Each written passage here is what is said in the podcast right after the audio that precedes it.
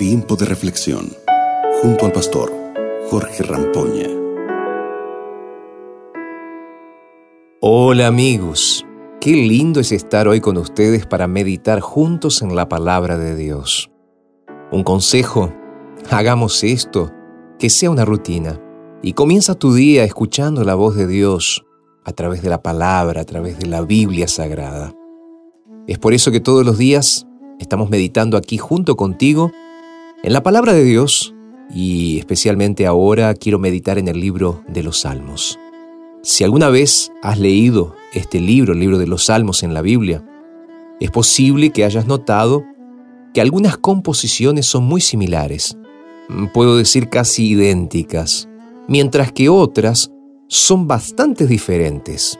Algunos salmos expresan el dolor, la agonía y las dificultades de sus compositores. Por otro lado, otros expresan enojo, deseo de justicia e incluso venganza. Eso es lo que leemos cuando vamos al Salmo 35, los versículos del 1 al 4, y que quiero regalártelo ahora. Vamos a leerlo. El texto bíblico dice así, Contiende, oh Jehová, con los que contienden contra mí. Combate a los que me combaten. Echa mano de escudo y defensa. Levántate en mi ayuda. Saca lanza y jabalina al encuentro de mis perseguidores. Di a alma mía, yo soy tu salvación. Sean avergonzados y afrentados los que buscan mi vida. Vuelvan atrás y sean humillados los que planean hacerme daño. Lindo texto, ¿verdad? Ahora tengo una pregunta. ¿Has oído hablar de los salmos imprecatorios? Imprecatorios, pastor. Bueno, esta palabra proviene de imprecar. La imprecación es un deseo expreso de que algo malo le suceda a un ser o cosa. Puede ser una plaga, una maldición. El Salmo 35 es exactamente un poema de imprecación. Es el grito de angustia del salmista cuando era perseguido por hombres que había considerado sus amigos y que le retribuyeron con gran odio. Algunos creen que el evento que formó el contexto de este salmo fue la conspiración de Absalón y Aitofel. Este salmo se puede dividir en tres partes. La primera parte están en los versículos 1 al 10 y es la oración hecha por David. La segunda parte van de los versículos 11 al 18, una descripción de los enemigos. Y la tercera parte del versículo 19 al 28, llamado la intervención divina. Aquí surge una pregunta. ¿Quién no se ha sentido identificado con las palabras escritas por David? Vamos, seamos sinceros. ¿Quién no oró alguna vez como David? ¿Le prestaste atención a las palabras que leímos? David le pide a Dios contender, luchar, echar mano del escudo y la defensa ponerse de pie, empuñar la lanza y reprimir a todos los que estaban en su contra. Qué oración, ¿verdad? Yo no sé si entiendes el significado de cada una de estas palabras, pero de una manera muy breve, lo que David exactamente le pidió a Dios fue, pelea por mí, Señor. Liderar un proceso judicial o, en lenguaje popular, sería, Señor, demándalos. Luchar es hacer guerra, echar mano. Ser malvado está en una de las posibilidades de la traducción, en el sentido de ser firme, resistente.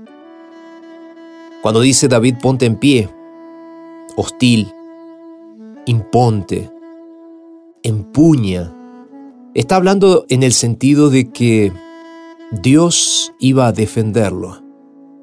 Cuando David está hablando de reprimir, puede estar diciendo detener, cerrar, bloquear, restringir. Mis queridos, la oración de David fue una oración sincera, de corazón. Ahora, me pregunto, ¿tú alguna vez oraste así? Y te pregunto también, ¿Dios te respondió cuando oraste de esta manera? ¿Te respondió de manera positiva? Hoy necesito recordarte algo. Necesito recordarte que siempre el verdadero poder de la oración no está en quien ora. El verdadero poder de la oración está en aquel que escucha.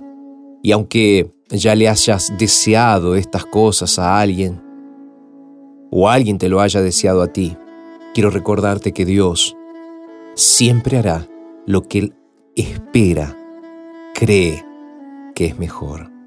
Si estuviste orando de esta manera, quiero invitarte para que ores y digas, Señor, que se haga tu voluntad. A pesar de que estoy triste, enojado, Señor, por favor, que se haga tu voluntad. Saca mis deseos de hacerle mal a otro, de orar contra otro, aun cuando yo estoy siendo la víctima. Y ayúdame, Señor, a vivir por la fe. Vamos a orar. Padre, muchas gracias por este momento de reflexión. Gracias por lo que haces en nuestras vidas. Nos entregamos a ti en este día, Señor, para que nos enseñes a orar. Y lo hacemos en el nombre de Jesús. Amén. Gracias por haber estado con nosotros y bueno, nos reencontramos mañana aquí a través de la radio, a través de este mensaje especial. Y recuerda, si puedes compartir este mensaje con tus amigos, hazlo. Será muy bueno, será importante y estarás ayudando a que la palabra de Dios llegue a cada vez más lugares. Un abrazo grande y que Dios te bendiga. Acabas de escuchar Tiempo de Reflexión con el pastor Jorge Rampoña.